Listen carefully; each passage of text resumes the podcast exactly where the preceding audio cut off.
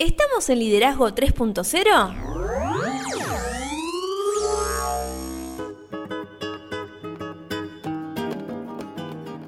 Bienvenidos a Liderazgo 3.0, un espacio que sigue creciendo día a día y en el que analizamos un tema poco trabajado como lo es el liderazgo. Quienes conformamos este espacio entendemos que el liderazgo es un concepto que cambia vidas y lo hacemos con el fin de agregarles valor a ustedes, nuestros oyentes. Nos pueden encontrar en las redes, estamos en Instagram como liderazgo 3-0 y en Facebook como 3.0 liderazgo.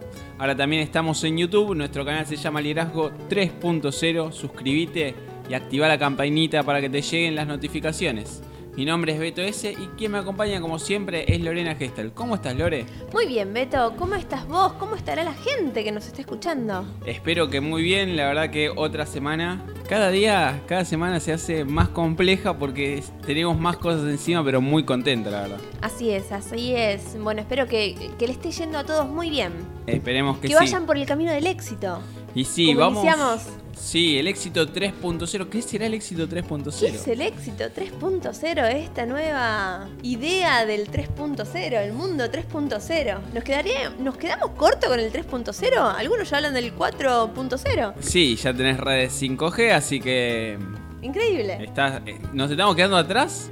esperemos que no. Así es. Pero bueno, ¿qué te parece si repasamos lo que comenzamos a ver en, el episodio pasado? Dale. Bien, en el, en el último episodio estuvimos hablando sobre el éxito y vamos a seguir con esta serie de cuatro episodios, ya que vimos los aspectos del éxito y cómo influye el fracaso en todo esto. Por eso, en este episodio, hoy, vamos a empezar a analizar cómo podemos iniciarnos en este camino. Pero, ¿Cómo damos el primer paso? Eso es quizás eh, va a ser muy importante que hoy entendamos algunas cuestiones de cómo empezar a caminar hacia el éxito. Nosotros dijimos en el último episodio que íbamos a ver el éxito como un camino, no como un lugar o un objetivo a donde llegar. Pero para poder caminar nosotros vimos algunos aspectos, pero el primer paso hacia el éxito es administrarnos a nosotros mismos de una manera excepcional. Y hoy vamos a trabajar un poco eso.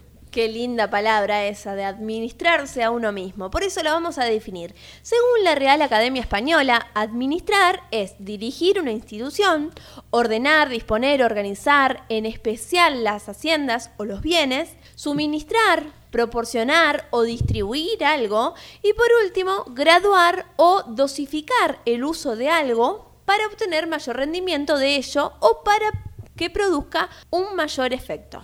Exactamente, podemos hablar de nosotros mismos como personas exitosas y vamos a hablar de lo que cualquier persona exitosa debe administrar respecto a sí mismo. Claramente si deseamos ser exitosos y obtener credibilidad, debemos enfocarnos en cuidar las siguientes siete áreas. Siete áreas. La primera es administrar nuestras emociones. Qué importante esto. Totalmente. A nadie le gusta pasar tiempo cerca de una bomba de tiempo emocional. Como lo hemos dicho mil veces acá, los líderes que están alrededor nuestro tienen que saber qué esperar de nosotros, así deciden si quieren estar a nuestro lado o no.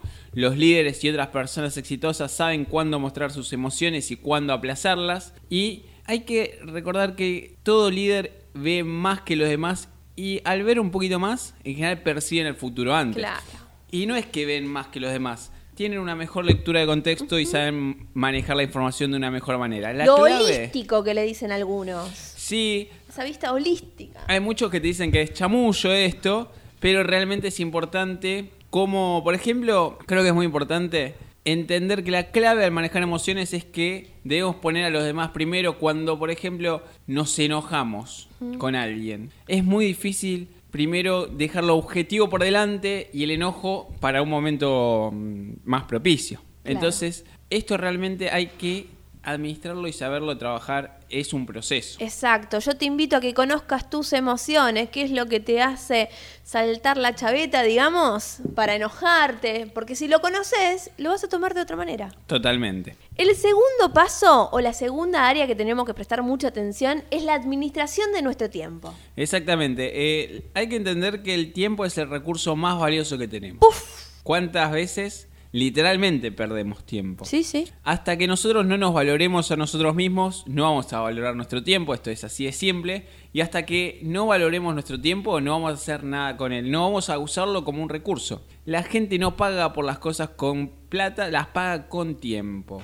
La realidad es que ver nuestro trabajo bajo esta nueva perspectiva sobre cómo invertir nuestro tiempo solo puede cambiar la manera en que administramos el mismo. La realidad es que muchas veces, inclusive cuando tenemos trayectos muy largos que viajar, decidimos, no sé, ir mirando la ventanilla sin hacer nada productivo. Eso es tiempo muerto que quizás podemos llegar a invertirlo en algo más interesante como, no sé, escuchar Liderazgo 3.0 podcast, por ejemplo. Claro. O también algo que la gente no está acostumbrada a planificar, el tema de pensar, brindarte ese momento para solo pensar, no hacer otra cosa que planificar o pensar en lo que en lo que vendrá. Las horas que pasé mirando por la ventanilla de un tren a la nada misma y analizando la actualidad y el futuro. Exacto, qué lindo. También lo que tenemos que tener en cuenta es la administración de nuestras prioridades. Sí, este es un tercer punto muy importante. Tenemos un podcast de prioridades. Sí. La mayoría de la gente es generalista, sabe mucho sobre muchas cosas. Él sabe lo todo. Sí, exactamente. La realidad es que tenemos que tratar de llegar al punto en que podamos administrar nuestras prioridades y nuestro tiempo. Te podría decir de la siguiente manera. Un 80% del tiempo deberíamos trabajar en lo que seamos fuertes. Claro. Si nosotros no fu- somos fuertes en algo y tenemos a alguien que sí, ¿por qué no invitarlo a que lo haga la otra persona? No todo está bien hecho solo cuando lo hacemos nosotros. Las personas, aunque pueden tener métodos muy distintos a los nuestros, pueden llegar a ser muy eficientes y eficaces a la hora de resolver unas cuestiones. El 15% del tiempo trabajar en lo que estamos aprendiendo, todo el tiempo tenemos que estar creciendo Sí. porque nosotros no podemos dar algo que no tenemos. Entonces todo el tiempo necesitamos seguir creciendo porque así tenemos más para aportar. Y el 5% del tiempo restante trabajar en otras áreas necesarias que eventualmente pueden ser cuestiones de que nos den algún tipo de prioridad. Pero esto es fácil conseguirlo. No, la verdad que no. Pero es lo que debemos buscar. Claro. Es lo que siempre hablamos acá. Yo, cuando hablábamos de influencia, yo te decía que hay dos tipos de acciones o de contextos en la vida. En aquellos en el que nosotros tenemos el 100% de la influencia y en aquellos en los que no tenemos la mayor cantidad, más del 50% de influencia. Yo invitaba siempre a que trabajemos para que lo que realmente impacte nuestra vida sean cosas que, o la mayor cantidad de cosas que impacten en nuestra vida, sean cosas que nosotros tengamos la, la mayor cantidad de influencia sobre esa acción y toma de decisión. Claro. Entonces, la única manera de ascender, digamos que estamos en la mitad nosotros, porque ya por lo menos estamos intentando cambiar. Entonces, de acceder a la mitad de arriba es cambiar gradualmente de ser generalistas a especialistas. De alguien que hace muchas cosas bien a alguien que se enfoca en pocas cosas y las hace excepcionalmente. Claro. La verdad es que si nosotros hacemos muchas cosas bien, somos un promedio de un 6 en un montón de cosas. Pero podemos llegar a ser un 10 en una sola y con eso hacer diferencia. Claro. Podemos nosotros, nosotros justamente nos estamos enfocando mucho en el liderazgo y estamos estudiando esto. Y la idea que nosotros tenemos es cambiar la vida de la mayor cantidad de personas y agregarle valor sin esperar nada a cambio. La mayoría de nosotros llevamos vidas ocupadas, pero sin disciplina. Tenemos listas de cosas por hacer que continúan creciendo, tratando de crear un impulso. Y nosotros tenemos que hacer, hacer, hacer. Todo el tiempo hacemos, muchas veces no sabemos para qué. Claro. Es, Me eh, pasa, me pasa. ¿Qué, qué cenamos esta noche? ¿Y mañana qué cenamos? ¿Y pasado qué cenamos? Pero pará, faltan un gran 48 problema. horas. Y, y en el medio de esas 48 horas y esas dos comidas tenés un montón de cosas. Sí. Y muchas veces usamos la, la mente en cosas que no son muy productivas. Esto rara vez funciona. Sin embargo, aquellas personas que hacen que las buenas compañías sean excelentes, usando tanto las listas de dejar de hacer como las de hacer, manifestaron una cantidad de enorme disciplina al quitar todo tipo de basura extraña de su cabeza. Exacto. Entonces tenemos que ser muy despiadados en nuestro juicio sobre lo que debemos o no hacer. Tenemos que tener la capacidad de decir, no, pará, yo estoy pensando en la cena de dentro de tres días. Claro. ¿Por qué no vivo el hoy? ¿O por qué no intento, si yo tengo una super contractura, una, estoy muy estresado, ¿por qué no paro la pelota y digo, bueno, me tomo 40 minutos en los que voy a estar mirando Instagram y Claro. voy a despejar la mente? Pero yo sé que son 40 minutos, ¿no? Que esos 40 minutos se conviertan en 4 horas. Entonces, solo porque nos guste hacer algo no significa que se deba quedar eso en nuestra lista de cosas que hacer. Si es una fortaleza, claramente lo tenemos que hacer. Si nos ayuda a crecer, eh, supuestamente, o sea, en realidad sí lo tenemos que hacer. Si nuestro líder más cercano y el que más influencia tiene sobre nosotros nos pide o nos dice que lo debemos hacer, personalmente lo tenemos que hacer. Y cualquier otra cosa que no sean una de estas cuestiones que yo menciono es un candidato clarísimo para la lista de cosas que debemos dejar de hacer y delegar. Eliminarlas. Exactamente. De nuestra lista de prioridades, digamos. Exactamente. O aplazarlas. Pensar en la comida de, de la cena dentro de dos días, dentro de dos días. Claro. El cuarto área que tenemos que prestar mucha atención es la administración de nuestra energía. Exactamente. Nuestra energía va de la mano de las prioridades. Muchas veces perdemos energía en cosas que realmente no, no tienen un gran impacto en nuestras vidas. Algunas personas tienen que racionar su energía de manera que no se les termine. Incluso la gente con un alto nivel de energía puede quedarse sin ella en situaciones difíciles. Yo te invito a que, a vos y a todos nuestros oyentes, que nosotros sabemos que si empezamos el día a las 6 de la mañana y lo terminamos a las 12 de la noche, claramente en 18 horas es muy difícil sostener el nivel de energía y, y, y, el nivel de concentración. Entonces, un ejercicio que podemos llegar a hacer es ver a la mañana apenas nos levantamos cuál es nuestro itinerario del día y decidir cuáles son las acciones que más energía nosotros tenemos que ponerle. Por ejemplo, no sé, dar algún curso, grabar un podcast, estar presencial en hacer una clase, números. hacer números, lo que sea. Esas cosas sabemos que es a lo que más vamos a estar concentrados en ese día. El resto del día, claramente haciendo unas prioridades, analizando las prioridades del día, vamos a ir enfocando o metiéndole un poco menos de energía y muchas veces a mí me pasa que yo veo mi calendario de hoy y digo, no tengo la energía suficiente como para resolverlo hoy, lo paso para mañana. Claro. Y acá te traigo el ABC de las fugas de energía. Te escucho. La A sería la actividad sin dirección. Hacer cosas que parecen no ser importantes. Claro. La B sería bastante carga sin acción, no ser capaz de hacer las cosas que en realidad importa. C, conflicto sin resolución, no ser capaces de lidiar con lo que realmente. Qué desgaste de energía con eso. Totalmente. Totalmente. Cada vez que nos, nos abocamos a un área diferente, veo que están todos, digamos, entretejidos. O sea, uno viene de la mano del otro. Sí, de hecho, en este episodio ya estuvimos hablando sobre las prioridades.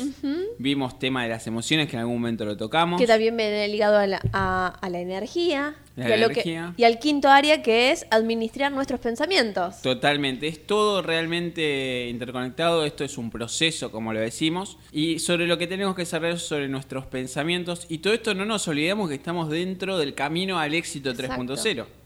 Entonces, está todo realmente interrelacionado y es todo realmente importante. Y nosotros, o por lo menos yo creo de que los conceptos, la mejor manera de aprender es de una manera gradual. Entonces, hoy aprendo esto, mañana le sumo esto, mañana le sumo esto. Entonces, y que mañana seamos un poco mejor de lo que somos hoy. Y que hoy seamos un poco mejor de lo que fuimos ayer. Y seguir creciendo día a día. Pero en esto de administrar nuestros pensamientos, nuestra mente nos va a dar exactamente lo que nosotros pongamos en ella. Y el gran enemigo de un buen pensamiento es estar ocupado. Si estamos. Si usamos el pensamiento en pensar pavadas, o pensar cosas poco... Eh, ¿Cómo lo puedo decir? Sí, no lo contaminemos a nuestros pensamientos. Totalmente. Porque después se unen nuestras emociones y estalla. Sí, ya entonces está, no volvés. yo te invitaría a que tengas un lugar para pensar. Aquí llamo un lugar para pensar. Nosotros en ese lugar podemos sentarnos con una hoja. Un tiempo y espacio, digamos. Sí, que nosotros digamos, necesitamos por lo menos 15 minutos por día para pensar. Planificado también. Sí, que nosotros digamos 15 minutos, no más. Si lo podemos extender mejor, pero mínimo 15 minutos, el cual nos sentemos con una hoja. Y no es que me siento a ver la pared y espero que un ángel me ilumine y se me caigan las ideas.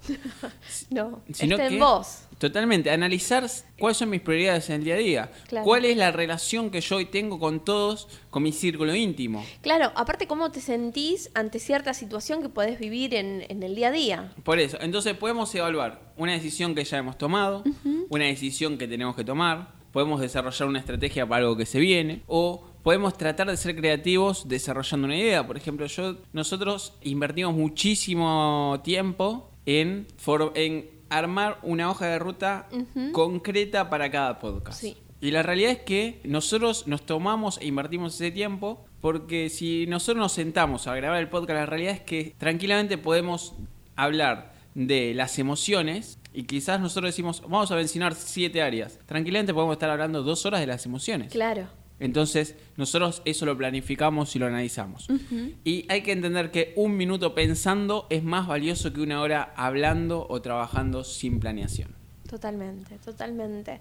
Y ahora nos vamos de la mano de, de, lo que es el administrar nuestros pensamientos, nos vamos a administrar nuestras palabras. Exactamente, el pensar, el decir y el hacer tienen que ir en una sola línea, lo hemos dicho mil veces. Acá es donde eh, en las últimas semanas he estado envuelto en conversaciones sobre el silencio y la importancia. Y la escucha. La escucha. Entonces, tenemos que mostrar lo que podemos hacer, no solamente decirlo. Y el poder de la palabra es inmenso. Una palabra bien elegida ha sido suficiente en la historia para detener una, un ejército, para cambiar la derrota en victoria o para salvar inclusive un imperio. Y si tenemos algo importante que decir, vamos a decirlo breve y bien. Si no, lo mejor es permanecer en silencio. Muchas veces hablamos haciendo juicios. Claro. Ayer justo me, me cruzaba con algo de Sócrates, que Sócrates lo que decía tenía algo así como las tres preguntas de Sócrates, que lo que te hacía era preguntarte sobre algunas cuestiones de qué es lo importante a la hora de hablar. Las preguntas básicamente lo que te decían era, ¿estás seguro de lo que vas a contarme cierto?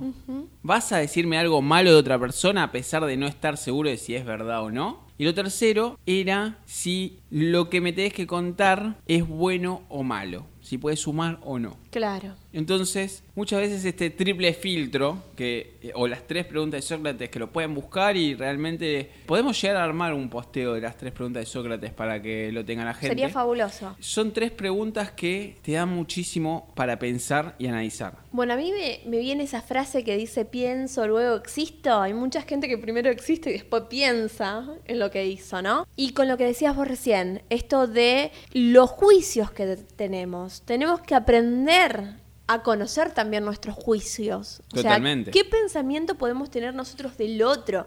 ¿Para qué? Para que no nos juegue una mala pasada. O sea, en el momento de, no sé, de una confrontación, de un intercambio de ideas o lo que sea, poder sacar esos juicios y solamente ubicarnos en un problema. Y no solo eso, entender que el conflicto, alguna vez podríamos llegar a hacer eh, algún podcast sobre el conflicto, el conflicto es como el fracaso. Está muy mal visto en la sociedad y las mejores cosas salen del conflicto. Es divino intercambiar ideas. Totalmente, somos todos librepensadores y entender de que el problema de que sea tan mal visto el conflicto es que el 80 o 90% del conflicto que hay existe hoy en la sociedad es porque no nos escuchamos. Maduremos. Maduremos en nuestros pensamientos. Totalmente. Y entender de que nosotros cambiando nuestra forma de ser, estamos mejorando este mundo. Exacto. Y por último, debemos administrar nuestra vida personal. Y sí, yo te diría que una buena definición de éxito, la hemos dicho, es que los que estén más cerca de nuestro nos amen y respeten al máximo. Si nuestro círculo íntimo no nos ama y nos respeta, no vamos a llegar a ningún lado. Y si no podemos manejarnos en nuestra casa, entonces el efecto del impacto negativo correrá en todas las áreas de nuestra vida, incluyendo nuestros proyectos. Qué tan importante esto del respeto en nuestro propio accionar. Pero, ¿cómo debemos comenzar a liderarnos a nosotros mismos? La verdad es que si queremos influenciar a los demás, recordemos que el liderazgo es influencia, siempre vamos a tener que liderarnos a nosotros mismos primero. Si no podemos, no vamos a tener credibilidad. Claro. Y yo te diría que no estaríamos exagerando si decimos que la habilidad de trabajar con la gente es el ingrediente más importante para el éxito. Acá es donde en una conversación alguien me dijo, a mí no me interesa influir en otros. Yo lidero mi vida, no me interesa que otros me sigan.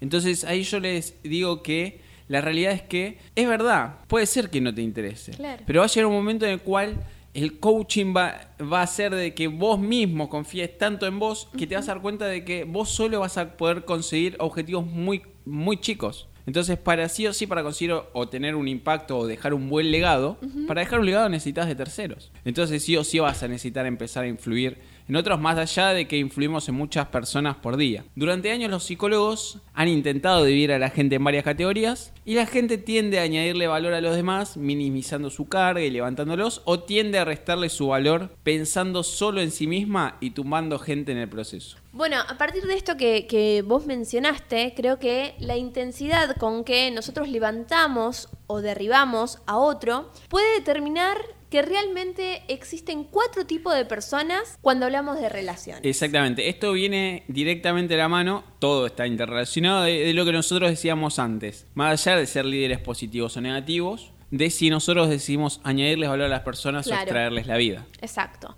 Entonces podríamos decir que la primera es que algunas personas añaden algo a nuestras vidas y a esas personas las disfrutamos. Totalmente. La gente que añade valor a otros casi siempre lo hace intencionalmente. Son personas particularmente que lo hacen y lo hacen callados. Claro. Vos muchas veces no te das cuenta. Y lo digo porque agregar valor a los demás requiere que una persona dé de sí misma y eso ocurre rara vez por accidente. El autor Frank Tiger dice, la amistad consiste en un oído que escuche, un corazón que entienda y una mano que ayude. Divina esa frase. Totalmente. Divina. El segundo tipo de personas podemos decir que son aquellas personas que le restan algo a nuestras vidas. Y a esas personas solamente las toleramos. Sí, tolerancia, que podemos ya hacer un podcast de tolerancia, Sí. ¿eh? Es algo realmente importante. En la obra de William Shakespeare, Julio César, Cassius dice que un amigo debería soportar la flaqueza de sus amigos, pero Bruto hace las mías más grandes de lo que son. Bruto supuestamente era el amigo de Cassius. Claro. Y estas cosas hacen que los que restan no nos ayuden con nuestros pesares y hacen aún más pesados lo que ya tenemos. En las relaciones interpersonales recibir es muy fácil, es muy fácil realmente recibir, dar es mucho más difícil, es similar a la diferencia entre construir algo y destruirlo. Si yo agarro la silla en donde está sentada, seguramente el carpintero que lo hizo le invirtió muchísimas horas, pero si yo lo tiro por el balcón lo rompí. Claro. Entonces son un montón de horas de trabajo de un profesional contra 5 segundos míos que los tiro por el balcón. Analicemos cuánto tiempo invertimos en esas personas. ¿no? Totalmente. El tercer tipo de personas son aquellas que multiplican algo en nuestras vidas y a esas personas las valoramos. Exactamente. Para convertirnos en multiplicadores tenemos que ser intencionales, estratégicos, es decir, saber cuándo y cómo, y contar con muchísimas habilidades, entre ellas la lectura de contexto. Probablemente conozcamos gente así en nuestra vida, individuos que viven para ayudarnos a ser exitosos y con las habilidades para ayudarnos en el camino. Y en este punto, si podemos pensar en personas que hayan jugado este papel de multiplicadores en nuestra vida, yo te invito a que nos detengamos y tomemos un momento para llamarlos o mandarles un WhatsApp y decirles lo que significan para nosotros. Sí, no te, no, no te saca tiempo prácticamente y es un momento hermoso decirle a la otra persona lo que significa para vos. Totalmente. Nosotros terminamos de grabar y te invito a que nosotros lo hagamos. Yo lo hago muchas veces, realmente con aquellas personas que aparecen en mi vida y a veces por ahí en el, en el caminar no te das cuenta, pero cuando finalizás una etapa realmente valorás lo que, lo que te dejó esa persona. Y bueno, por último podemos decir que existen aquellas personas que dividen algo en nuestra vida y a estas personas las evitamos. Totalmente. Los divisores causan tanto daño porque sus acciones negativas son a menudo intencionales. Son gente hiriente que se hacen ver o se quieren sentir mejor al tratar de hacer que algún, alguien se vea peor que ellos. Como resultado, dañan relaciones, crean estragos en las vidas de las personas. Y ahora te propongo que intentemos ver cómo podemos hacer para llevar a los demás a un nivel más alto. Totalmente. Si nosotros, cuando más alto lleguemos a quienes nos rodean, más alto vamos a poder llegar nosotros. Creo que en el fondo todos, hasta la persona más negativa, quiere ser alguien que levanta. Si nosotros queremos levantar a la gente y añadirle valor, tenemos que recordar las siguientes cosas. Tendríamos que recordar, por ejemplo, que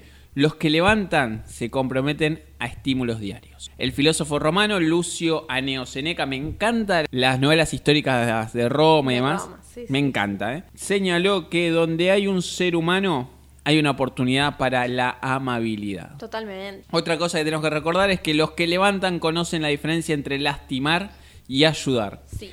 Las pequeñas cosas que hacemos día a día tienen mayor impacto en otros de lo que nos imaginamos. Nosotros tenemos el poder de mejorar o empeorar la vida de alguien con las cosas que hacemos hoy. Exacto. Entonces, lo tercero que tenemos que saber es que los que levantan inician lo positivo en un ambiente negativo. Una cosa es ser positivo en un ambiente positivo o neutral, otra cosa es ser un instrumento de cambio en un ambiente negativo. Claro. Y lo último es que los que levantan entienden que la vida no es un ensayo general de teatro, la gente que levanta a otros no espera hasta mañana o algún otro día mejor para ayudar, lo hacen ahora, en este momento. Hoy es hoy. Arranquemos. Totalmente, y seamos el último episodio, ¿cuándo tenemos que arrancar? Arranquemos hoy. Exacto. Ahora, ya mismo, después de terminar de escuchar este podcast. Sí. Empecemos. Pero bueno, vamos a hablar también acerca de la confianza, que es la base de todas las relaciones. En el episodio número 10 hablamos sobre la confianza. Si querés saber más, pones pausa acá, vas, escuchas el número 10, volvés. Exacto. Y sobre lo que comunica el carácter. No sé si te acordás de esto. Sí. Ahora vamos a hablar sobre la importancia que tiene el carácter. La manera como una persona maneja las circunstancias de la vida dice muchas cosas sobre su carácter.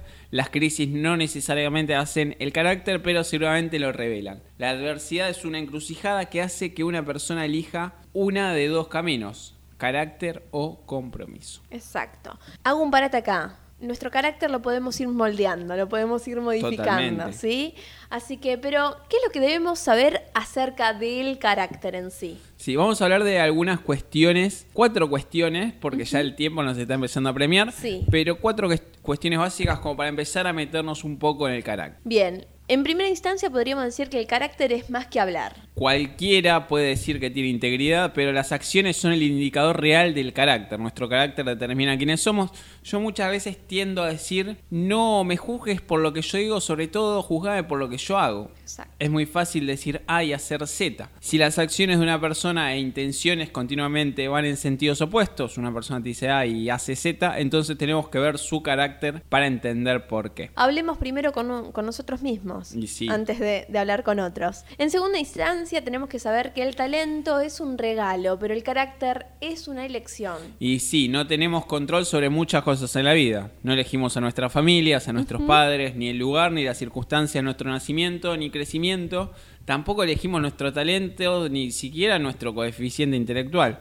Pero sí podemos elegir nuestro carácter. De hecho, lo creamos cada vez que tomamos una decisión. Es como una masa, ¿viste? Lo vas moldeando, lo vas modificando. El carácter también nos proporciona un éxito duradero con la gente. Exactamente, el liderazgo real siempre involucra personas. Si creemos que somos líderes y nadie nos sigue, entonces simplemente estamos dando un paseo. Los líderes que nos rodean no confían en los líderes cuyo carácter saben que está dañ- dañado, ni siquiera nos van a continuar si- siguiéndonos o acompañándonos en este camino. Van a buscarse otros líderes o un nuevo contexto en el cual sientan que su tiempo vale.